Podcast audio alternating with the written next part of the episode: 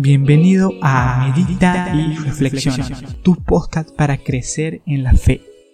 Aquí encontrarás reflexiones, devocionales y enseñanzas 100% prácticas y dinámicas. Inicia tu día, felices actividades diarias escuchando estos audios que te motivarán e inspirarán para vivir la aventura de la vida a través de la voluntad de Dios.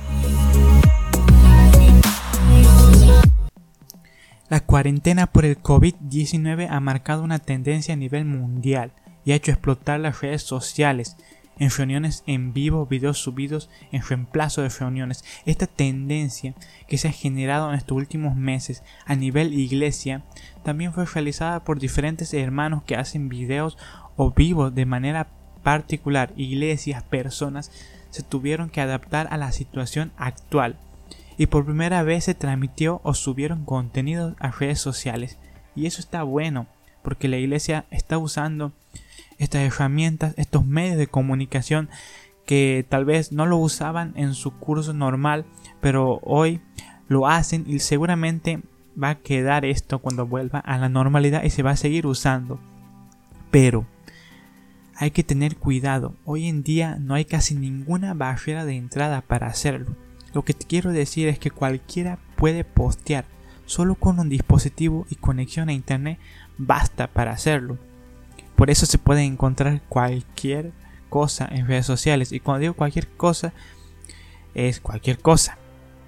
Como videos chistosos, videos que te llevan y te dan una mala influencia o todo lo contrario, videos que te acercan a Dios o otros que usan el nombre de Dios de forma inapropiada. Pero ese es otro tema. Sabes, cuando subimos contenido a redes sociales, ya sea a nivel iglesia, a nivel personal, debemos asegurarnos que sea por el objetivo correcto. Porque en este último tiempo la tendencia ha sido alta y hay muchísimas reuniones en vivo. Tal vez en este momento cuando estás escuchando esto, pero debemos de asegurarnos que el objetivo no sea convertirnos en celebridades virtuales y que veamos como un camino para la fama, buscando solo una gloria personal. Sabemos bien que la gloria es de Dios y hay que tener en cuenta que si Dios te usa y tú eres el medio, algo de reconocimiento vas a obtener. Esto es así, aunque no lo quejamos, pero no, no tenemos derecho a que lo principal y lo primordial sea nuestra persona.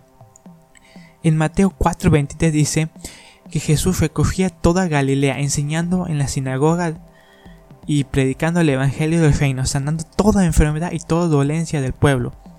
Y luego que pasó esto, el versículo 24 del capítulo 4 dice, y se difundió su fama por toda Siria.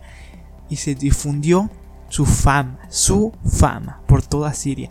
Luego de que Jesús comenzaba a hacer señales, a predicar con esa elocuencia, con esa oratoria que seguramente tenía, en el cual llegaba a muchas personas, le trajo fama.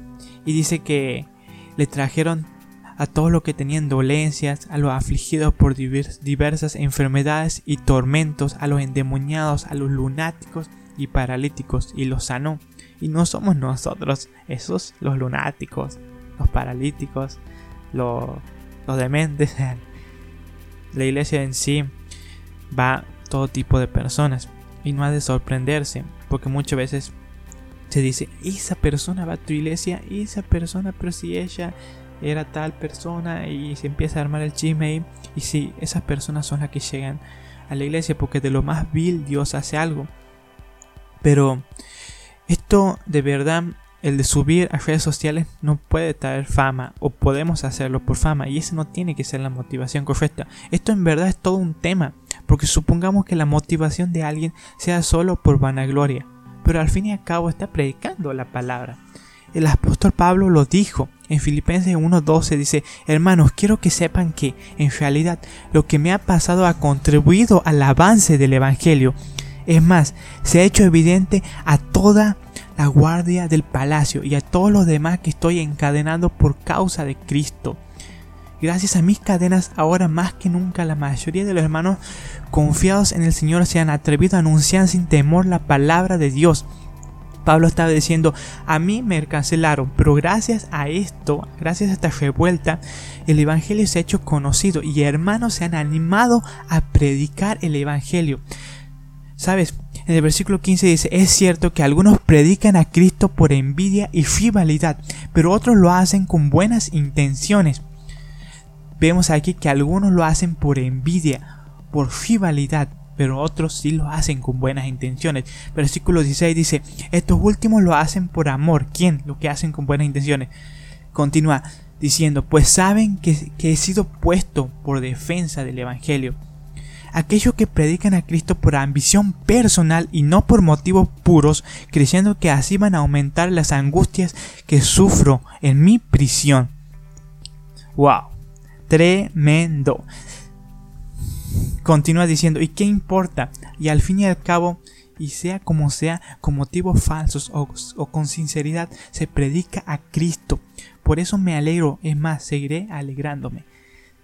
Hay tanto, hay tanto para extraer de este relato. Y la verdad es que Pablo se estaba haciendo muy conocido por hablar de Dios alguien que terminó apresado, pero también que terminó en la boca de muchos.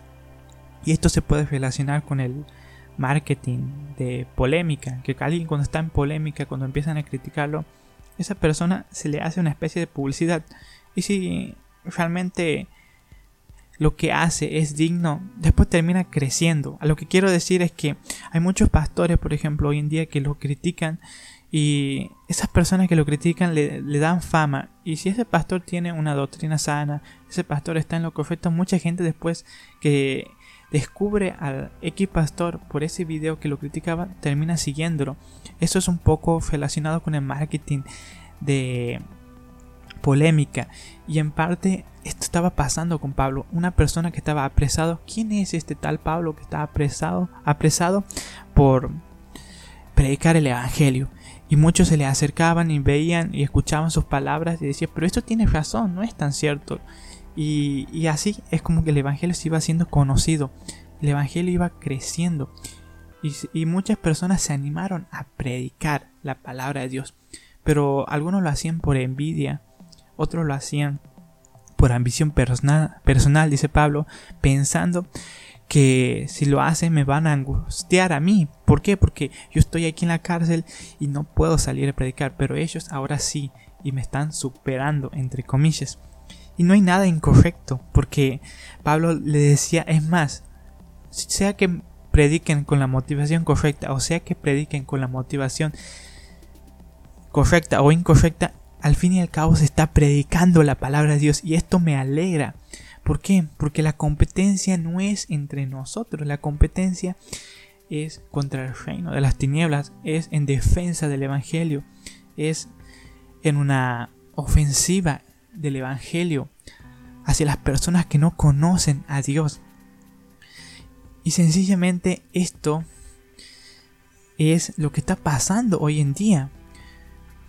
¿Sabes? Lo de Pablo es un equivalente a lo que hoy pasa con algunos pastores, algunos ministerios que se han hecho conocidos.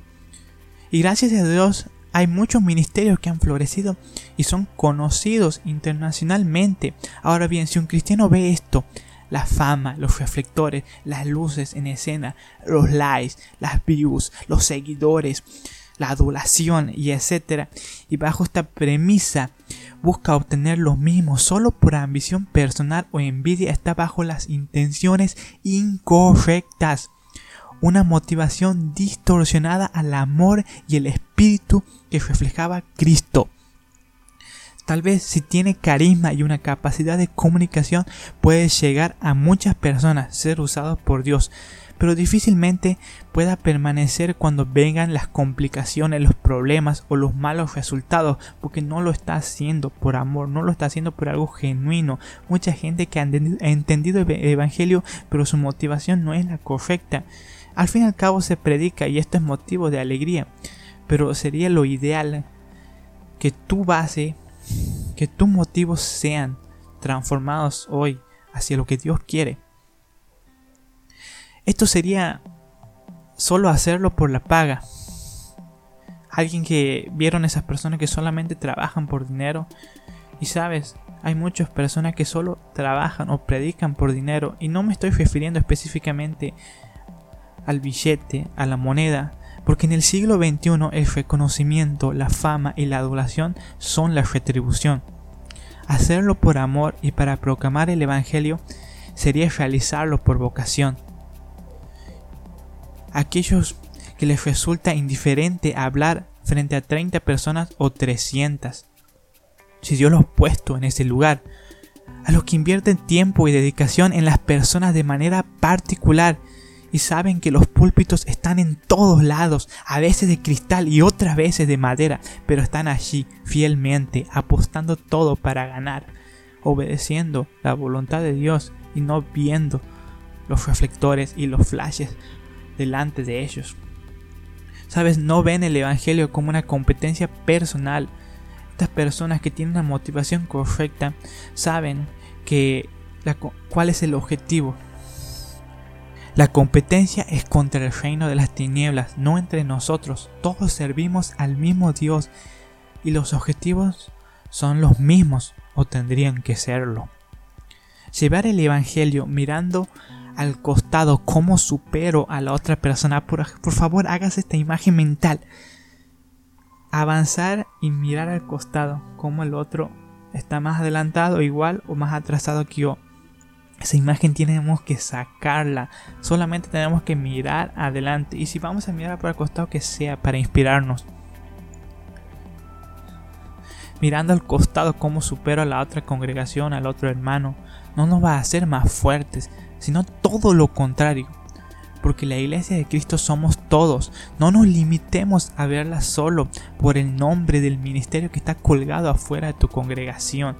Sabes, somos otra cosa, somos aquella novia que está comisionada en Marcos 16, 15. Este audio no lo hago con la intención de juzgar a alguien, yo no me puedo poner en la posición de quién lo hace o quién no lo hace con la motivación correcta o incorrecta. Simplemente es una enseñanza para que la tomemos como un norte, que cada uno se analice a sí mismo y vea cómo estamos haciendo y cómo estamos hablando de Dios hacia las otras personas. O si no lo estás haciendo, que lo comiences a hacer, pero bajo el amor y la compasión que Cristo nos enseñó. Mi nombre es Adrián, yo me despido y recuerda, tu vida no es una casualidad, sino una causalidad.